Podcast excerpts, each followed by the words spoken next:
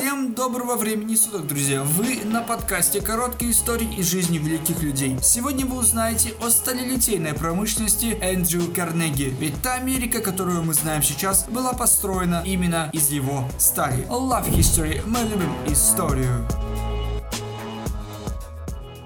Карнеги сделал свое состояние в сталелитейной промышленности. Контролируя самые обширные металлургические операции в США, одной из его двух великих инноваций было дешевое и эффективное массовое производство стальных рельсов для железнодорожного транспорта. Вторая заключалась в вертикальной интеграции всех поставщиков сырья. В конце 80-х годов Carnegie Steel Company была крупнейшим производителем чугуна и стальных рельсов, чей объем производства составлял около 2000 тонн металла в сутки. В 1888 1908 году Карнеги купил своего конкурента Гомстедский металлургический комбинат. Также стоит сказать, что первый небоскреб США построил именно Эндрю Карнеги, точнее из его стали. Он был построен в Чикаго в 1885 году. К 1889 году производство стали в США превысило производство стали в Великобритании, и Карнеги принадлежала большая его часть. Империя Карнеги включала в себя металлургический завод имени Джона Эдгара Томпсона, Питтсбургский Бессмирский металлургический металлургический завод, а также около 7 заводов по всей стране. Жизнью Эндрю Карнеги состоялась сделка года, продажа его собственной компании. Но об этом поподробнее. 2 марта 1901 года прошли переговоры, на которых присутствовали Чарльз Шва, помощник Эндрю Карнеги и его правая рука, Эндрю Карнеги и Джон Пирпант Морган. В итоге была заключена сделка, что привело к образованию United States Steel Corporation. Карнеги потребовал за свой бизнес 408 80 миллионов долларов, что оценивается около 400 миллиардов в наши дни. После этой сделки он стал самым богатым человеком в мире.